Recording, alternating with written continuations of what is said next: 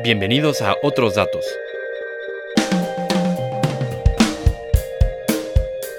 Un podcast de periodismo, no de opinión. Eduardo García y la redacción de Infocel Sentido Común repasan la información más importante de la semana. Recientemente han vuelto a surgir ciertas alertas sobre la condición económica global. Stocks are getting crushed where you are, stocks are getting crushed where I am. How much of a game changer was that ISM manufacturing number yesterday? Hola, soy Eduardo García, editor en jefe de Infocel y Sentido Común. Estoy con César Pérez, editor económico, para hablar del tema. ¿Cómo estás, César? Hola, Eduardo, gracias por la invitación. Hay estas alarmas, alertas y, cuáles son. Mira, esta semana fue relativamente inesperado que salieran algunos datos negativos de la economía, en particular los datos de las manufacturas. Hay dos grandes bloques de datos que son influyentes para el mercado y que generalmente se usan como guía para ver el desempeño de esa parte de la economía. Uno es el ISM de Estados Unidos y el otro son los indicadores PMI de Market. Estos son datos que se elaboran con base en la opinión de los gerentes de empresas que dan perspectivas de cómo ven el, desempeño futuro de la, de la, empresa en función de los nuevos pedidos, la producción, el empleo, en fin. Son percepciones con base en las experiencias personales de estos gerentes. Y con base un poco en la interacción que tienen con sus propios clientes. Entonces, en estos dos indicadores surgieron alertas, como bien dices, porque volvieron a niveles que no habíamos visto desde la crisis financiera de 2008-2009. Para que tengas una idea, el ISM manufacturero de Estados Unidos tuvo su peor desempeño en 10 años. Está en lo que le llaman una fase de contracción, es decir, las señales son de debilidad y de desaceleración. En la zona del euro no fue una historia distinta.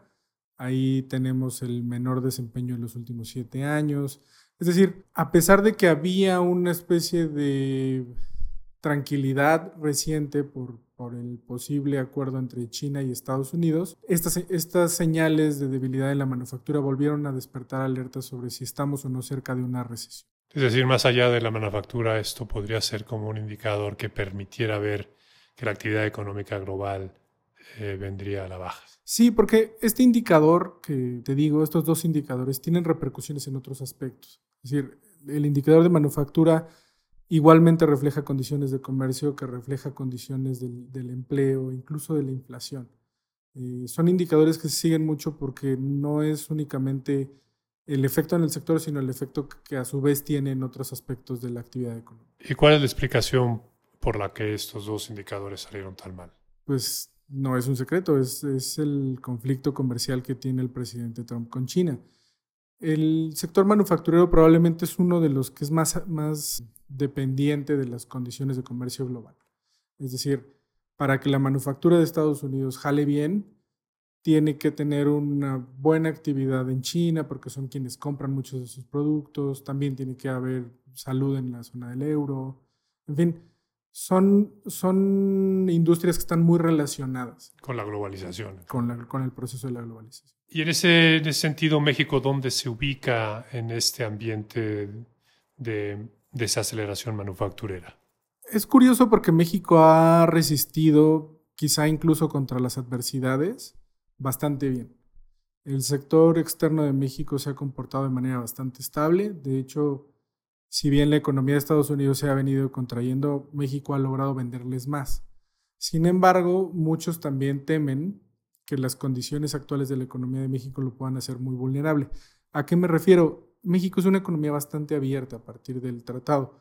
De hecho, el país es quien tiene más tratados comerciales firmados en el mundo. Es un país que comercia con todas las regiones. Y en ese sentido, pues es un país que se vuelve muy vulnerable a los ciclos de desaceleración económica. Entonces, por ahí de repente también pueden existir alertas de que se le sume un factor adicional adverso a un crecimiento que ya de por sí está bastante modesto en lo local. O sea, a pesar de que México resiste hasta ahora, es imposible que pudiera resistir un vendaval de una naturaleza global, ¿no? Sí, veríamos en el peor de los casos, de acuerdo con los analistas, algo similar a lo que ocurrió entre 2007 y 2009, que es un rompimiento completo de los, de los circuitos comerciales que pues acabaría por arrasar con la economía de México, por, en este caso por la alta dependencia que tiene con Estados Unidos. Correcto. Entonces, ¿y a futuro qué, qué se puede pensar que podría ocurrir?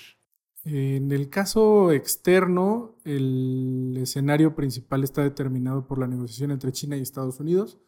Probablemente si logran un acuerdo pronto y se acaba ese factor de incertidumbre, muchas de las cadenas comerciales podrían reactivarse. Eso ayudaría a que el sector manufacturero acelerara muy rápido. Y en el ámbito local, tendríamos que decir que es eso, más la aprobación del TEMEC, que es este tratado comercial entre México, Estados Unidos y Canadá, que está por ahora en un stand-by porque falta ser ratificado por Estados Unidos y Canadá.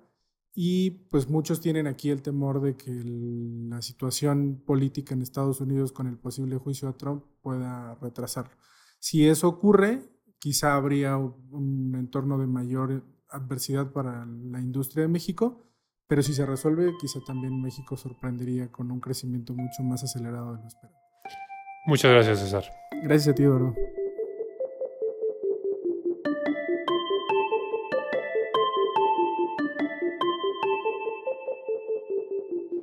Hace dos años, eh, la cadena de tiendas Walmart vendió su marca y sus establecimientos Suburbia.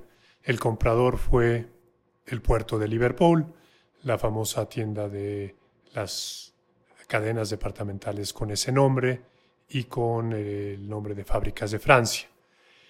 Hace unos días, Liverpool finalmente, después de dos años de planeación y ejecución, abrió la primera tienda suburbia que refleja ya el modelo de tienda que desea tener esta empresa para esta nueva marca. Estoy con Mariana Rodríguez, corresponsal corporativa, para hablar de la importancia que tiene esta apertura. ¿Cómo estás, Mariana? Muy bien, gracias, Eduardo. Mariana, platícanos en qué consistió y por qué fue relevante la apertura de esta tienda de suburbia que está en Villacuapa y qué representa para, para Liverpool esta inauguración. Bueno, el evento fue muy relevante ya que es la primera tienda que, en la que podemos ver materializado lo que busca Liverpool con Suburbia y su nuevo concepto es migrar a una tienda mucho más departamental y ya no solo vender ropa o zapatos, sino incorporar otras divisiones como son muebles, electrodomésticos o incluso motocicletas. Con esto, Suburbias se vuelve una de las cadenas departamentales relevantes de Liverpool y tengo entendido que reemplazará a Fábricas de Francia, ¿es correcto? Así es. Eh, uno de los objetivos es transformar casi un tercio de las tiendas fábricas de Francia a, tiendas de Suburbia. ¿Y, cuál es la estrategia detrás de Suburbia bajo ya la dirección del puerto de Liverpool? Bueno, la estrategia de Liverpool se basa en cinco pilares. El primero es la venta de mercancías más generales, como dijimos, ya no solo ropa o zapatos, sino incorporar otras secciones, la renovación del concepto, que incluye hacer las tiendas mucho más limpias, amplias, ordenadas. El tercero es el comercio electrónico. Eh, con Liverpool se, se inauguró la plataforma electrónica. Por otro lado es el otorgamiento de crédito a través de tarjetas, de dos tarjetas Suburbia. Y por último, la expansión territorial, que incluye la transformación de fábricas de Francia a Suburbia y la apertura de nuevas sucursales. ¿Cuánto piensa invertir Liverpool en esta transformación, María? Por ejemplo, para este 2019, Liverpool dijo que va a invertir el 25% del monto entre 11 y 12 mil millones de pesos a la renovación de, de estas tiendas. Entonces estamos hablando de alrededor de unos 3 mil millones de pesos. Así es. O 600 millones de dólares para el primer año. Exacto. Mencionaste que con esta apertura lanza el programa de tarjetas de crédito Suburbia. ¿Cuántas tarjetas cree eh, la empresa que podrá otorgar? Eh, la, empresa estima que otorgará entre 250 y 650 mil tarjetas durante este primer año. Finalmente, Mariana, ¿no se canibaliza el puerto de Liverpool al remodelar estas tiendas suburbia, presentarlas con, con, un look and feel más moderno frente a su tienda ancla, el puerto de Liverpool? No, eh, la empresa dijo desde un principio que Suburbia se va a mantener en el segmento más accesible, o sea, va a seguir eh, focalizado en el segmento que tenía. Entonces, son segmentos distintos y no, no afectará a Liverpool. Gracias, Mariana. De nada.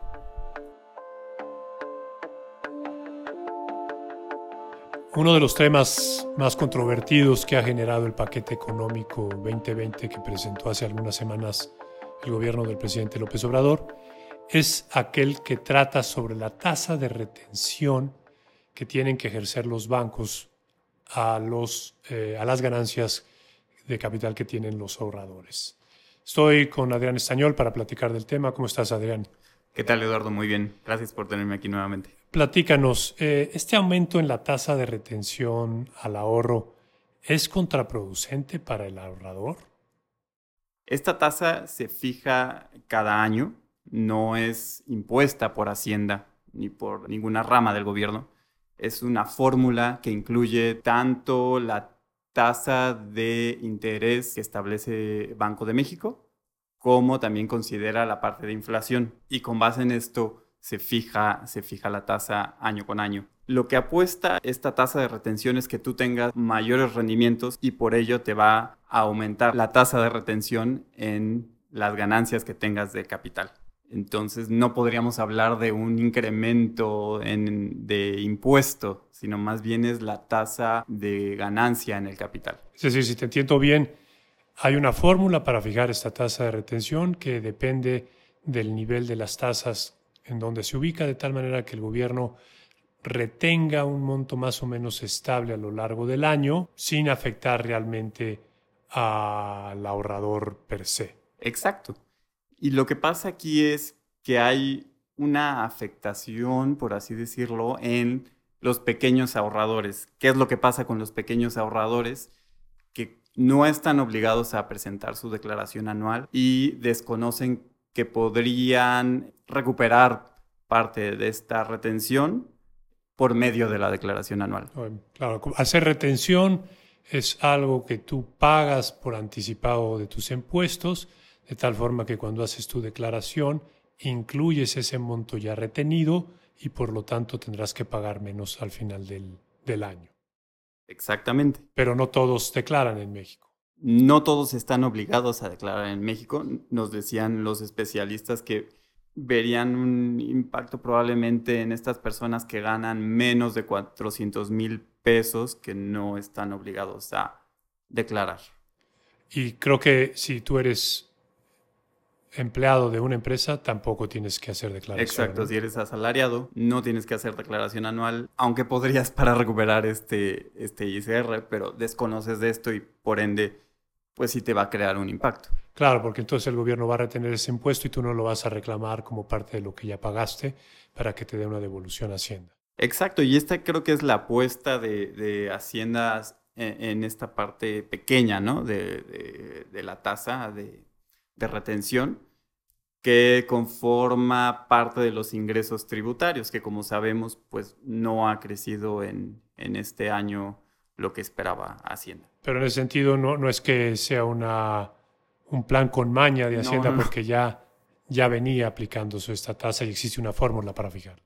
Exacto, sí, creo que ahí se crea un poco la confusión al ver esta iniciativa o esta propuesta en la iniciativa de ley de ingresos, pero en efecto es una fórmula que año con año realiza Hacienda. Muy bien, muchas gracias Adrián. Muchas gracias a ti. Ahí lo tienen, eh, los temas más relevantes y para la próxima semana, desde el punto de vista de la economía mexicana, tendremos tres indicadores relevantes para poder saber eh, cómo va evolucionando eh, el país en, ese, en esa materia, que son la inversión fija bruta el lunes, luego la inflación el miércoles y el jueves tendremos producción industrial, los que nos podrá dar un panorama si México empieza a repuntar o no y si los precios se mantienen bajo control como lo han estado a lo largo de este año. Eh, no olviden consultarnos y si les gusta este podcast, darle clic en suscribirse, así como eh, revisar nuestras páginas de internet y nuestras redes sociales. Hasta la próxima.